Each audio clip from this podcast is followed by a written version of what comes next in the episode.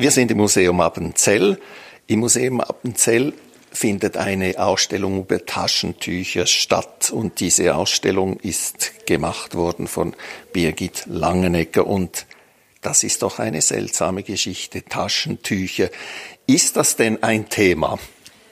Das Interessante daran ist erstens einmal, dass es ein Alltagsobjekt ist, das jeder, jede und jeder bei sich hat und das mit sich trägt. Und das zweite das Interessante dahinter ist, dass es was mit Appenzell Innerrhoden unmittelbar selbst zu tun hat. Egal, ob man, ob man es jetzt historisch betrachtet, im 19. Jahrhundert oder ob man es dann im 20. Jahrhundert betrachtet und dass sich bei dieser Betrachtungsweise, also die, die, das, das Taschentuch war tatsächlich eine Entdeckung, weil sie schlussendlich eine Dimension über Appenzell Innerrhoden eröffnet hat, die ich nicht so erwartet habe, die aber viele andere so auch nicht erwartet haben. Also, was können wir sehen hier? Also, Sie sehen in der Ausstellung, einerseits haben wir Taschentücher selbst ausgestellt. Äh, äh, sind, wir konnten vor zwei Jahren einen Nachlass übernehmen, circa 5.000 bis 6.000 Taschentücher aus einer Firma. Es gibt insgesamt drei Firmen in Appenzell Inroden, aber nur eine Firma hat die Taschentücher noch gehabt. Und wir haben es auch noch per Zufall erfahren, dass sie überhaupt noch Taschentücher haben. Und per Zufall sind die schlussendlich dann auch hier im Museum gelandet. Und Jetzt sieht man von diesen 5.000 bis 6.000 Taschentüchern circa 800 Taschentücher. Also live sind die ausgestellt. Davon gibt es drei Varianten. Die einen Taschentücher sind bedruckt, die anderen sind gewoben und die anderen sind bestickt. Das ist ein Teil der Ausstellung. Der andere Teil der Ausstellung ist von einer anderen Firma. Da konnten wir keine Taschentücher übernehmen, aber dafür konnten wir Möbel übernehmen und das Inventar übernehmen. Und Fotos wurden dann auch noch gefunden im Esterich, sowohl Fotos von Frauen, die in der Büglerei arbeiten, in der Näherei arbeiten, wie auch Fotos von Ausstellungen, wo diese Taschentücher ausgestellt worden sind, als Verkaufsausstellungen, Messen. Und gleichzeitig wurden dann in diesem Esterich auch die wunderschönen Musterbücher entdeckt, die man nun unten im Parterre bewundern kann. Mhm. Also habe ich das richtig verstanden, da gab es Fabriken, die ausschließlich Taschentücher fabriziert haben. Es gab drei Fabriken, die ausschließlich Taschentücher in der Fabrik fabriziert haben und zwar wirklich produziert, also Taschentücher, die gewoben sind, mit der Maschine bestickt sind und bedruckt worden sind. Es gibt nebenbei noch in jedem Haushalt, in der Heimarbeit Taschentücher, die von Hand bestickt worden sind und die auch zu Hause handrolliert worden sind. Es gibt eine Tradition vor diesen Taschentücherfabriken, diesen drei großen in Appenzell Innerrhoden, nämlich die Tradition des Besticken von Textilien, unter anderem von Taschentüchern. Also vorher, das war dann diese klassische Appenzeller Stickerei. Von welchem Zeitraum reden wir von der Fabrikation in der Fabrik? Also die Fabrikation in der Fabrik, die beginnt nach dem Ersten Weltkrieg. Das hat unmittelbar damit zu tun, dass während dem Ersten oder schon vor dem Ersten Weltkrieg, aber vor allem während des Ersten Weltkriegs äh, fällt die Produktion die textile Produktion von handbestickten schönen Dinger zusammen. Also es, handelt sich dabei nicht nur um Taschentücher, sondern auch um Kragen. Aber die Nachfrage danach wird einerseits wegen der Mode, ändert sich die Mode total und dadurch äh, ist die Nachfrage nach bestickten, bestickter Weißware bricht in sich zusammen. Gleichzeitig aber auch bekommt man die Ware gar nicht mehr, also die feinen äh, Textilien, die schönen Stickfäden, die feinen Nadeln, das bekommt man dann nicht mehr. Nach dem Ersten Weltkrieg muss man sich irgendwie neu orientieren. Also die Handstickerinnen gibt's immer noch und sie gibt's bis in die 70er Jahre immer noch. Und parallel dazu werden in Appenzell-Innerrhoden drei Fabriken gegründet, die sich wirklich ausschließlich zuerst noch mit der Fabrikation von Taschentüchern äh, profilieren können. Also man kann sagen, profilieren können. Sieht man da die Fabriken? Mhm. Das sind mhm. Fotografien. Wie, wie heißen die? Ja. Wo standen die? Also die eine Fabrik ist Dörig Krei, also zuerst äh, Dörig Taschentücher AG, die entsteht 1920er Jahren. Äh, man muss schon sagen, diese Taschentücherfabriken, die entstehen aus sogenannten Ferkereien. Also Ferkereien sind Betriebe, bei denen man quasi in Heimarbeit Textilien vertrieben hat. Und alle drei Firmen haben im Hintergrund quasi, das sind vor allem Frauen, die als Ferkerinnen tätig waren und haben auf der Basis von diesen äh, Müttern waren das meistens dann die Taschentuchfabriken gegründet und waren damit sehr erfolgreich. Also in den 20er Jahren Taschentücher Dörig AG, nachher später Dörig Kreier AG, dann Huber Lehner AG, die wurde dann wirklich von einer Frau geführt, Millie Huber Lehner AG. Die war in?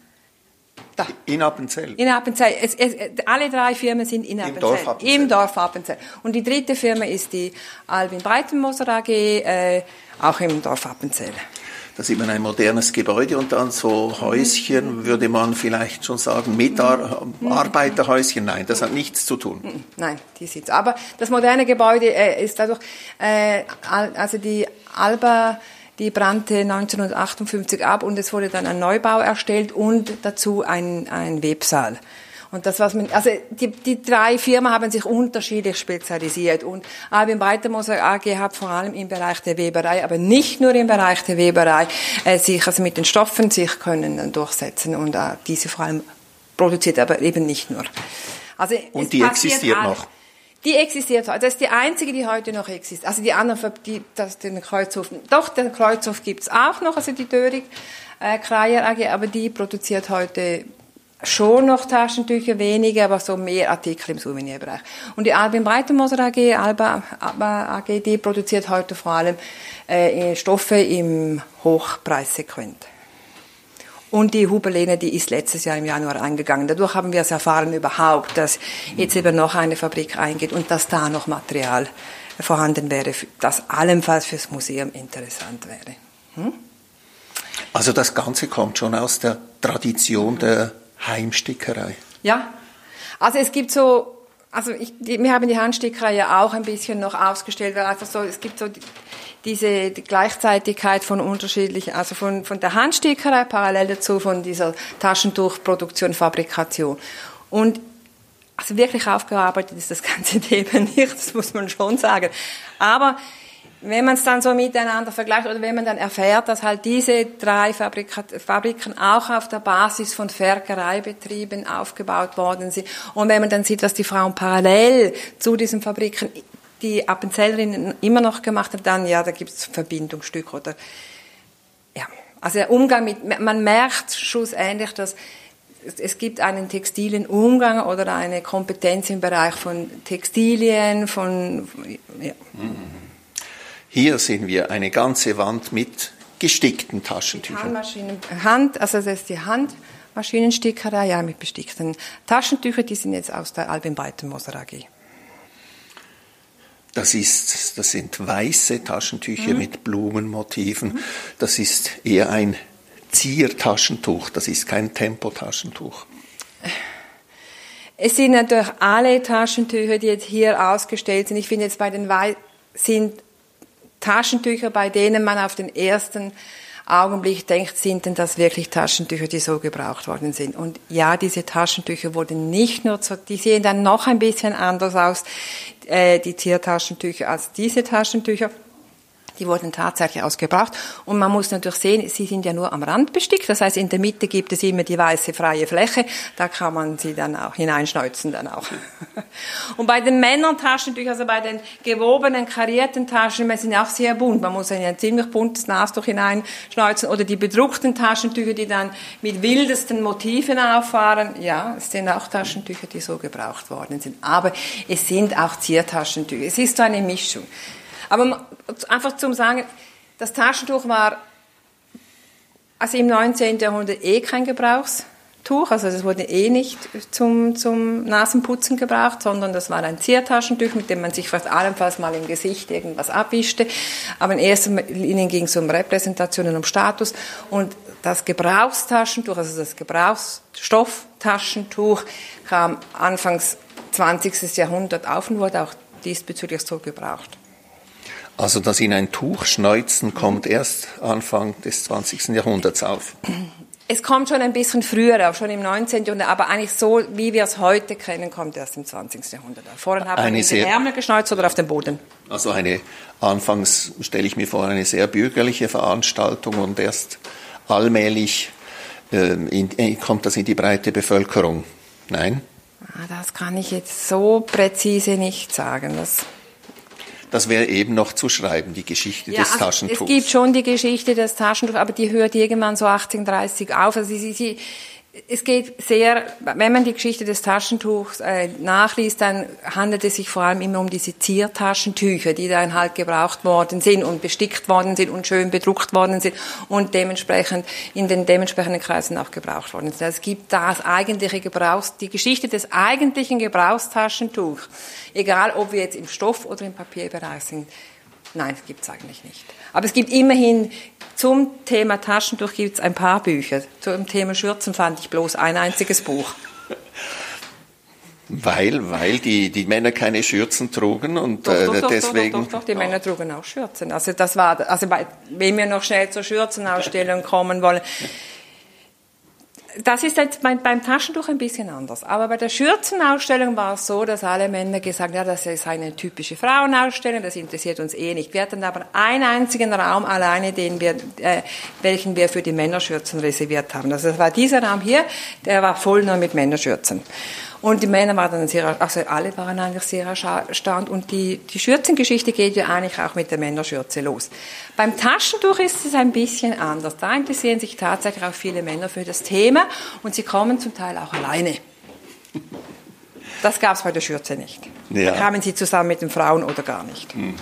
Da kommen auch Männer alleine und schauen sich die Ausstellung an. Und alle wollen dann so ein Taschentuch weil ich dachte mir, es gibt irgendwie eine Geschichte der Zivilisation anhand des Taschentuches erzählt. Hier in der Ausstellung? Überhaupt. Überhaupt in einem Buch oder sonst ah, wo. Eben, sie hört 1830 auf oder 18, also sie hört so. Also sie fängt dann an. Im Nein, sie, also in, in, in den Büchern, die meisten Bücher gehen gar nicht weiter. Also sie Aha. hören irgendwann, also die Bücher befassen sich sehr intensiv mit den Taschentüchern vorher, also mit den Ziertaschentüchern, ja. auch mit der Machart der Ziertaschentücher. Ja. Aber so den, dann dieser Übergang im, im, im Bürgertum während des 19. Jahrhunderts fängt sie an zu kippen zwischen Ziertaschentuch und Gebrauchstaschentuch da gibt's eigentlich nicht wirklich vieles. Und das meiste muss man dann in Modebüchern nachlesen und da beschränkt sich halt sehr oft auf den modischen Bereich und weniger auf den äh, Gebrauch, also auf den alltäglichen Gebrauch. Ich hätte mir jetzt das Ende viel später vorgestellt. Als Kind mussten wir immer ein Taschentuch einstecken, das war obligatorisch. Mhm. Und das ist ja heute eigentlich vorbei mit dem Papiertaschentuch. Mit dem Papiertaschentuch ist was vorbei? Dass man noch ein Stofftaschentuch ah, mit sich herumträgt.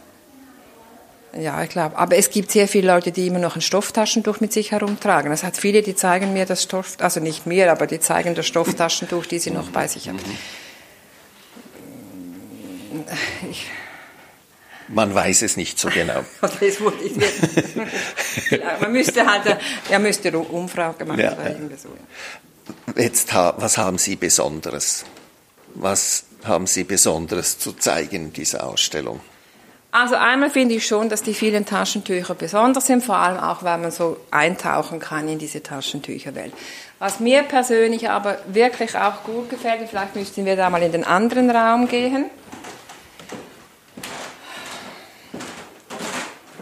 Und was mich am meisten erstaunt hat, also bei der Produktion der Taschentücher, man stellt sich ja einfach mal vor, Taschentücher werden gewoben, Taschentücher werden bestickt, Taschentücher werden äh, äh, bedruckt. Aber man, und dann ist die ganze Angelegenheit fertig, dann hat man das Taschentuch. Aber es ist eigentlich geht, wenn dann mal der Stoffballen kommt und meistens befindet sich dann auf so einem Stoffballen drei Taschentücher, dann fängt eigentlich die große Arbeit erst an. Und wir haben diesbezüglich eine Reihe von Fotografien gefunden aus der Huber-Lehner AG, wo man wunderbar in die Produktion oder in die Fertigstellung des Taschentuchs sieht. Nicht in die es gibt die Produktion des Taschentuchs, also man stellt einen Stoff her äh, mit dementsprechenden Sujets und Motiven und man muss nachher das Taschentuch herstellen. Und dass das dermaßen viel Arbeit gibt, also das Taschentuch muss zuerst mal kontrolliert werden, dann muss es zugeschnitten werden, dann muss es genäht werden, entweder von Hand oder mit dem Maschine, da muss es gebügelt werden, in Variationen gebügelt werden, da muss es etikettiert werden, da muss ein Bändchen darum gebunden werden und dann kommt es noch in die Schachtel hinein und dann irgendwann ist man dann mal so weit, dass man es verschicken kann. Und wenn man das Foto jetzt hier anschaut, dann sieht man, es gibt einen Saal voller Büglerinnen, es gibt einen Saal voller Näherinnen und es gibt dann zu Hause noch all die Frauen, die das Taschentuch von Hand rollieren. Das sind in der Hoch von Hand rollieren, von Hand säumen. Äh, und es gibt also und das, ja, das Interessante dann ist, in der Fabrikation arbeiten vor allem Fremdarbeiterinnen, also die nähen, bügeln, etikettieren, etikettieren und säumen. Und äh, zu Hause in der Heimarbeit, hier haben wir die Tradition der Handstickerei wieder, werden die Tüchli dann rolliert, also von Hand gesäumt. Und in der Hochblüte arbeiten also 2000 bis 2500 Frauen zu Hause sind am Handrollieren. Und es war so, dass die eine Firma gar nicht damit nachmochte, sondern noch einen Teil der Tüchli, aus, Tüchli auslagern musste, um sie handrollieren zu lassen. Wie viel hat so ein Teil gekostet? Also in jener Zeit weiß ich es nicht. Ich weiß, ach, na, kann ich nicht so genau sagen. Es ist zu, also sonst bin ich ungenau. Ja. Aber das war nicht so ein Gebrauchsgegenstand wie heute. Das Wegwerftaschentuch, das war schon etwas Besonderes, was man auch geschenkt hat und so. Also das sind solche Taschentücher. Ich meine, also man hat die schon geschenkt und dann, dann bekommt man ja auch so Geschenkpackungen, die man kaufen konnte.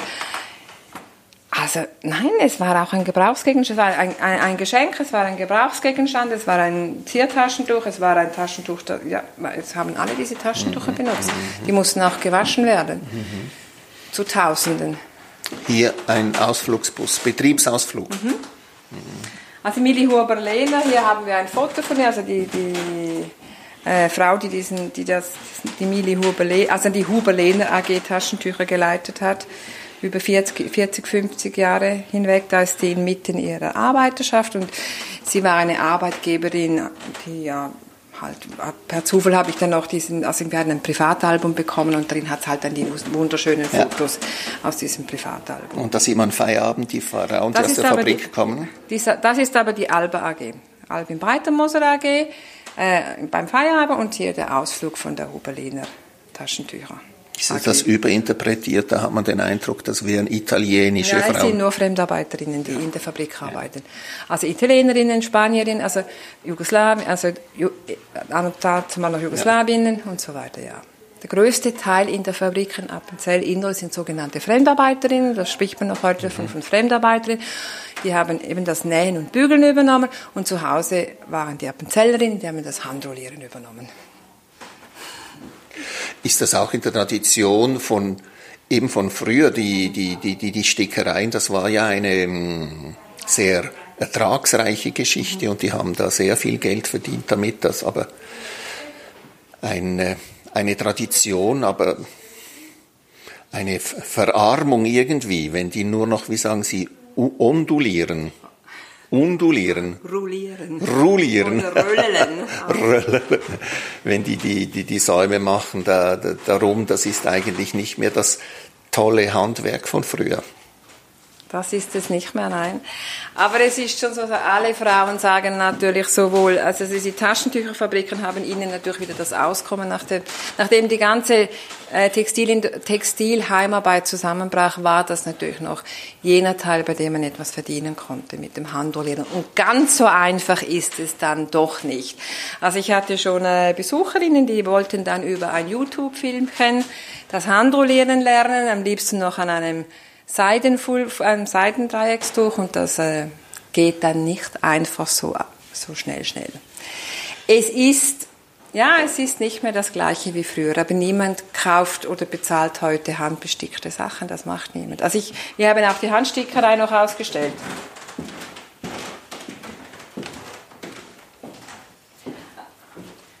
Also das ist der Bereich der Handstickerei, der noch zur gleichen Zeit gemacht worden ist als die Produktion der Taschentücher in der Fabrik stattfindet. Und das, das mit Monogramme. Das sind noch eher einfachere, also einfachere Stickereien in Anführungszeichen. Also es sind vor allem Monogramme und Zierecken und die wurden so noch produziert während dieser Zeit. Aber wenn man es natürlich dann mit dem, wir haben oben im Stickereisaal auch Ziertaschentücher aus dem 19. Jahrhundert ausgestellt, dann ist das natürlich eine ganz andere Geschichte. Also die meisten, die sehen das natürlich, es ist auch sehr, sehr gut bestickt, sehr fein bestickt, aber es ist nie mehr das, was es im 19. Jahrhundert war. Und man muss schon wissen, die Appenzeller, also die Inneroder Stickerei, Handstickerei im 19. Jahrhundert war weltweit einmalig. Das ist nicht irgendwie etwas, das so ein bisschen regional ein tolles Produkt war, sondern es war weltweit einmalig, was diese Frauen im 19. Jahrhundert bestickt worden, bestickt haben. Und dementsprechend merkt man schon, dass die Qualität oder das Handwerk wird schon immer noch beherrscht, aber halt nicht mehr in dieser Form bezahlt. Das wird und auch noch für einen heimischen Markt oder ist die auch fürs Ausland es produziert? Es gibt den für den heimischen Markt, es gibt es eben diese einfachen Weißstickereien, also wo man ein einfaches weißes Monogramm hat oder ein einfaches weißes Muster in weiß oder in hellblau. Und es gibt vor allem den ausländischen Markt, also den amerikanischen Markt. Der amerikanische Markt liebte Monogramme und am liebsten in Farben, also das mit dem Weiß und Hellblau, das funktionierte dort nicht. Man musste also Monogramme in verschiedenen Farben anbieten und es waren immer dreiteilige Monogramme wegen dem zwei, wegen den beiden Vornamen und dem mhm. Geschlecht. Und dieser Markt hat für, also das, was man jetzt hier sieht, das ist Heimarbeit. Das ist eine Ferkerei, ein Ferkereibetrieb, also ein Broderiegeschäft zu Hause, wo dann dieser Markt mit den handbestickten Sachen äh, verkauft wurde und sie wurden vor allem nach Amerika verkauft. Also da, ja. Jetzt unten sieht man viele bedruckte Taschentücher mhm. mit ganz äh, modernen Motiven, mhm. Landschaften mhm. und so weiter. Ähm, hatte das plötzlich einen besonderen Markt oder wie kam man da auf die Idee? Also das haben wir uns auch gefragt. Also als wir natürlich diese Musterbücher gefunden haben und diese Musterbücher decken einen Zeitraum von den 60er Jahren bis zu den 90er Jahren ab, das muss man wissen. Und unten ausgestellt sind natürlich diese Musterbücher, die uns vor allem sehr beeindruckt haben, nämlich diese mit diesen 50er und 60er Jahren Motiven und Süße. Das ist das, was uns gefallen hat. Die Chefbüglerin hat natürlich gesagt, als sie die Musterbücher gesehen, ah, ihr habt ja nur die alten ausgestellt und nicht die neuen Motive. Also die ändern sich dann schon, die Motive, und werden so, wie man sich heute eher die Taschentücher, also mit diesen Blümchen und diesen Edelweißen und diesen äh, Pferden und äh, solche Muster hat dann auch drauf. Das, was da unten ausgestellt ist, das sind die Musterbücher 50er, 60er, 70er Jahre und noch ein wenig in den 80er Jahren. Und natürlich, man sieht, also wenn man die anschaut, sieht man die Zeit, man erkennt sofort und augenblicklich die Zeit. Man sieht 50er Jahre, aha, da wird Italien wichtig, aha, da wird der Flughafen wichtig, ah, da wird Spaghetti essen wichtig und Espresso wird wichtig. Dann gibt es irgendwelche Ratgeber äh, auf diesen Musterbüchern, Mode, modische, also man sieht es auch der, der Kleidung an, äh, dass diese äh, Taschentücher Süßes tragen, die in den 50er Jahren wichtig sind sind. Und nachher kommen die 70er Jahre mit den Psychedelikmustern. Also merkt man auch so, dass wir jetzt in den 70er Jahren sind. Aber es gibt auch andere Musterbücher. Die sind noch unten im Keller. Was weiß man von den Designern, Designerinnen? Nichts. Aber das Interessante ist, ich hatte, also man weiß schon ein bisschen etwas. Also Huber Lehner hat mir gesagt, sie hätten den und den Chefdesigner gehabt. Also ursprünglich hätten sie in St. Gallen, also über die Stoffel, also die, ja, die Stoffelfabrik, also Stoffeltaschentücher AG, die hat Designer angestellt gehabt und sie haben zuerst, ließen diese zuerst dort entwerfen, haben dann aber ein eigenes Büro hier errichtet mit eigenen Design. Aber ich gehe davon, all diese Motive, die vor allem so toll sind, die wurden im Bereich dieser, äh, dieser Stoffeltaschentücher, das, das Stoffeltürchli war bekannt für seine Motive. Wer diese Designer oder Designerinnen waren, das hatte ich keine Ahnung, aber eines Tages stand dann eine 92-jährige Frau hier im Museum, die leicht dement war. Und ich habe sie dann angesprochen und bin mit ihr ein bisschen durch diese Ausstellung gegangen. Und sie war Designerin bei dieser Stoffeltürchli AG. Und sie hat dann immer unten vor den Musterbüchern gesagt, Sie hat dann wieder vergessen, dass da oben die Ausstellung war. Dann ging ich mit ihr wieder nach unten, ob man dann diese Bücher nicht nach unten nehmen könnte, damit sie es durchblättern könnte, weil sie würde sicher ein Motiv noch finden, das sie entworfen hat. Und sie hat mir dann gesagt, sie waren zu fünft in St. Gallen und hätten, also vier Männer und sie, und hätten im Haus Washington, hätten sie im obersten Stock oben hätten sie das Atelier gehabt und hätten dort Muster entworfen. Aber ich bin hier auch nicht, also das stimmt sicher, was sie erzählt, aber ich bin nicht ganz sicher bei, bei also die Taschentücher von Huberleni fallen auf durch diese schönen Motive. Ich bin nicht ganz sicher, weil die Huberlena AG konnte die Stoffeltürchli äh, verkaufen. Also sie war die Alleinverkäuferin von diesen Stoffeltürchli, die aber in St. Gallen produziert worden sind. Und ich bin, mir ist nicht ganz klar jetzt bei diesen Musterbüchern, was ist Stoffel und was ist Huberlena, wo wurden welche entworfen oder wurden alle hier entworfen. Das ist nicht, konnte ich bis jetzt nicht herausfinden. Und obwohl es noch äh, Leute habe, die leben, konnten die mir das auch nicht erzählen, wie das jetzt genau mit diesem Entwurf funktioniert. Also mit dem Betrug, wir sprechen jetzt hier von dem bedruckten mhm. Also den Karl Lagerfeld des mhm. Taschentuchs gibt es nicht. Jetzt in diesem Bereich nicht. Es gibt Taschentücher in einer frühen Phase, die wurden, also nicht jetzt von Karl Lagerfeld, aber es gibt Taschentücher im 19. und die wurden dann wirklich von, von äh, Bekannten, aber ich kenne die jetzt auch nicht, aber von bekannten Entwerfen entworfen. Mhm. Also der Zeichner entworfen. Mhm. Mhm. Der Anfang so quasi einer Massenproduktion. Ja, es ist eine Massenproduktion. Also sie haben wahnsinnig viel Türchli produziert. Obwohl, also ich meine auch diese handmaschinenbestickten Türchen, also das ist nicht zu unterschätzen, die geben ziemlich viel zu tun. Das ist nicht eine Maschine, also zuerst war es keine eine Stickmaschine, die über Lochkarten lief, sondern die musste man wirklich dann über den Pantograph, musste man diese Motive dann, äh, dass das Tuch besticken lassen. Also davon gibt es heute nur noch ein oder zwei Personen, die da dieses Handwerk beherrschen. Es gibt auch schon gar nicht mehr die Maschinen dazu.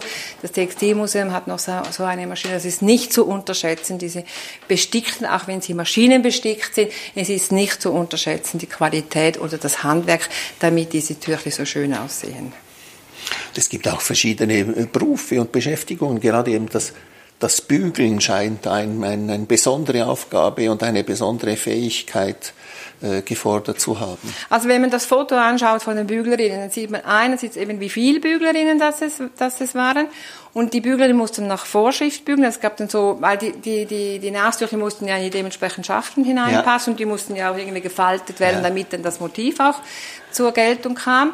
Das war das eine. Dann wurde für das Bügeln wurde von, von, von der Jure extra schwere Bügeleisen hergestellt, damit das Bügeln einfacher und leichter ging. In der Fabrik selber wurden dann so äh, äh, Wasserleitungen gelegt, damit man dann den Spritz, also die Düse direkt von oben nach unten am Arbeitsplatz selber gebrauchen konnte. Also das Bügeln war enorm wichtig und es musste auch dementsprechend eingerichtet werden, dass es praktisch und handlich und schnell voranging. Äh, ist es so wie in anderen Bereichen auch, dass hier die klassischen Frauenberufe waren ja das alles, dass man von denen weniger weiß als von den Männerberufen? Ja. also mein, ich muss ganz ehrlich sagen, das ganze Thema, also nicht nur jetzt das mit den Taschentüchern selber, auch dann schlussendlich mit diesen Ferkereibetrieben, mit der Stick, mit der Handstickerei selber, das kann man sich ja noch einigermaßen ja. zusammendenken ist in dieser Dimension und in diesem Umfang hätte ich das nie, nie erwartet. Und es hat ganz viel damit zu tun, dass es einerseits Frauenarbeit ist und andererseits dann noch textile Arbeit. Also für mich gibt es da so wie eine, äh, eine, ein doppelter blinder Fleck.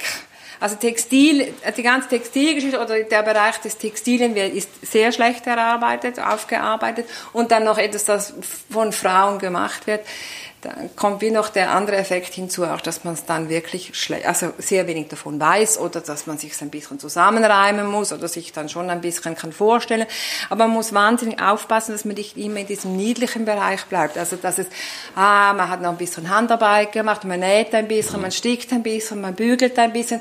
Das geht, da geht es nicht um niedliche Arbeit, sondern das war wirklich organisierte, strukturierte äh, Arbeit, die Knochenarbeit von und mit vielen Überzeiten und ja. Also das war ja sicher auch im Bewusstsein der Leute. Man sagt ja hier nicht umsonst, Frauen und Sauer erhalt das Land. Nein? Also ich bin kein Fan von diesem Spruch. Ich weiß, dass der Spruch Wegen der Sauen. Ja, nein, die Schma ich bin, ich bin, ich habe überhaupt nichts gegen Schweine. Gar nicht. Ich finde, dass dieser Spruch auch ein bisschen die Situation verkannt oder ein bisschen schlecht und ein bisschen lächerlich machen. Das passt mir nicht. Und ich muss Dass man die Frauen auf das Niveau der Schweinezucht... Nein, das, auch das macht mir nicht... Aber es ist dann, alle müssen dann so ein bisschen lachen. Ich finde, das ganze Textilthemen in Appenzell Inno ist eigentlich nicht zum Lachen, auf mehreren Ebenen nicht. Und es handelt sich doch um eine, einen wichtigen Bereich der Frauengeschichte hier in Appenzell Inno, von dem die wenigstens eine Ahnung davon haben, oder auch in der Nachbarschaft, dass man dann, also ich, es gibt wirklich Entdeckungen, von denen nicht mal Leute von hier das in dieser Art und Weise erwartet haben. Und klar, also mein, als ich hier angefangen habe zu arbeiten, das erste, was mir aufgefallen ist, war auf der Fotografie. Das kann man dann schon sagen. Also dieser Spruch oder dass die Frauen eine bestimmte Stellung hatten oder halt so bedeutungsvoll war. Also wenn ich die Fotografie, wir sind jetzt gerade am Fotografieren am Aufarbeiten. Das erste, was mir aufgefallen ist, immer, wie die Frauen auf den Fotos dastehen. Und sie sind immer sehr gut gekleidet, oder sehr oft gut gekleidet. Sie wissen sich zu positionieren. Sie haben so einfach so einen, einen Ausdruck, der mich doch sehr erstaunt. Also ich komme aus dem Rheintal, da stehen die Frauen nicht so da. Und, und es ist auch so, wenn ich diese Foto dann immer wieder den, den Leuten zeigen oder mal so einen Einblick gebe, dann ist die erste Reaktion immer, ah, da ist Appenzell Innerrhoden. Dann sage ich, ja, das sind Frauen von hier, das ist Appenzell Innerrhoden, was man hier, also es geht nicht um Stadt, sondern nicht, und da merkt man schon auch auf den Fotos, ja, es, sie strahlen irgendwie eine Form von Selbstbewusstsein aus oder von, ich, es ist schwierig zu beschreiben, aber es fällt einfach auf. Und ich glaube, es hat ganz viel damit zu tun, dass diese Stickerei im 19. Jahrhundert eine große Bedeutung hatte. Und es gibt dann so wie, also so wie einen Habitus, wenn man es jetzt würde wissenschaftlich benennen, der irgendwie all diese, diesen, dieser Frauen oder diesen Kanton oder die Fotografie umgibt und ja, und dann geht, und, und wenn man dann ein bisschen eintaucht, merkt man auch, es ist wirklich keine herzige Geschichte, wo Frauen ein bisschen Handarbeiten tun. Das tun sie nicht. Und beim Textil passiert das sehr oft, dass man das Ganze so reduziert. Die Frauen tun noch ein bisschen daneben nähen, sticken, stricken, was auch immer. Und das ist also hier nicht der Fall. Also ökonomisch sehr wichtig, der, der Beitrag der Frauen zum nicht Haushalt. Nicht nur ökonomisch, es ist auch ästhetisch, es ist allerhöchste Qualität auch im ästhetischen und im handwerklichen Bereich, was im 19. Jahrhundert hier produziert worden ist. Und das wirkt ins 20. Jahrhundert hinein. Natürlich ökonomisch war es auch wichtig, nur wahnsinnig viel verdient haben sie immer, haben sie nicht wirklich, weil es handelt sich um Frauenarbeit, es handelt sich um Textilarbeit. Die kann man so herzig ein bisschen daneben machen. Es ist auch viel Arbeit, die am Abend gearbeitet worden ist. Aber es hat auch eine hohe ästhetische und handwerkliche Qualität. Kinderarbeit? Also jetzt in der Taschentücherproduktion gibt es die nicht mehr. Also die wurde ja in der Heimarbeit? Weil das ist ja Fabrikarbeit. in der Heimarbeit? In der Heimarbeit gibt es in dieser Zeit das eigentlich auch nicht mehr, aber es gibt es im 19. Jahrhundert. Also Mädchenarbeit, nicht Kinderarbeit, mhm. Mädchenarbeit. Ja, also ich habe eine Parallele entdeckt von den äh, Uhrmachern, von den Bauernuhrmachern im Jura. Mhm. Hm? Äh, wo man je länger, je mehr sieht, okay, Bauern, aber das waren hauptsächlich hauptsächlich die Kinder, die gearbeitet haben. Also es sind nicht hauptsächlich die Mädchen, die arbeiten. Das ist nicht der Fall natürlich. Das Handsticken muss gelernt werden wie ein Musikinstrument. Da fängt man mit vier, fünf Jahren an und mit 40 kann man es dann so gut, dass man wirklich in, in, in der höchsten Qualität sticken kann. Deshalb ist es nicht nur Mädchenarbeit allein. Also die wirklich die versiert, also wir sprechen jetzt immer vom 19. Jahrhundert, die wirklich versierten Stickerinnen, das waren Stickerinnen zwischen 30 und 40 Jahren. Aber man muss das früh lernen. Und man, es ist auch so, dass man halt, also Sticken ist immer Arbeitsteilung. Man darf sich nicht vorstellen, dass eine Frau hingeht und ein Textil allein stickt, sondern jede Frau oder jedes Mädchen stickt das, was es momentan kann oder am besten kann. Das heißt, die Mädchen machen die einfachen Stich, äh, Stiche auf einem Stich, also das sind dann so Leiterlistich oder Stillstich.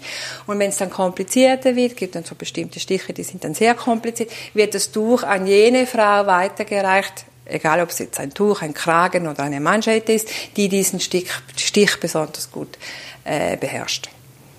Also wir haben es mit Arbeitsteilung zu tun. Es muss ja trotz allem schnell gehen und ja. So, jetzt zeigen Sie mir zum Schluss noch etwas Schönes.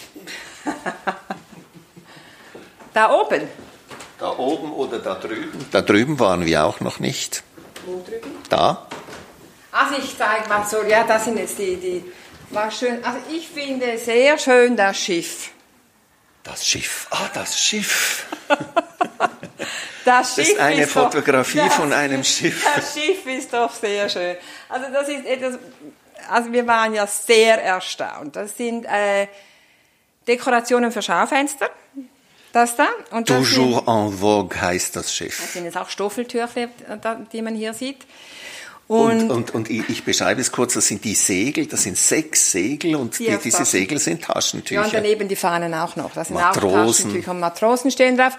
Und es wurden einerseits so einzelne Sujets entworfen mit Taschentüchern, sei es ein Schiff oder ein Karussell oder ein Zirkus.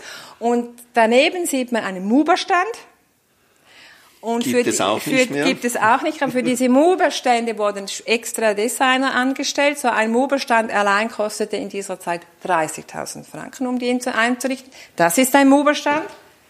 Wir gehen noch weiter. Und sehr schön immer ein Sujet, ein Thema, das man thematisiert hat und immer dann mit Nastüchlein ausdekoriert. Hier oben hätten wir einen Muberstein mit Rösslis, bei denen dann der Sattel aus Taschentücher gemacht worden ist, äh, auch, ja. Hier, dort hinten ein Muberstand mit einem Jahrmarkt, mit Blumen, also mit Taschentüchern, die als Blumen stilisiert in Blumenvasen sind. Unten hat es einen Indianer, weiß ich, ob Sie den ja, gesehen doch, haben, das ist ein Ritter.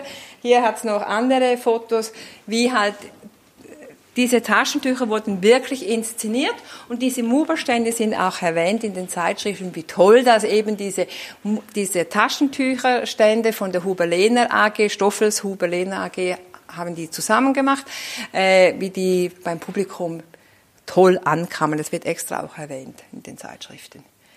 Das finde ich zum Beispiel etwas sehr Schönes.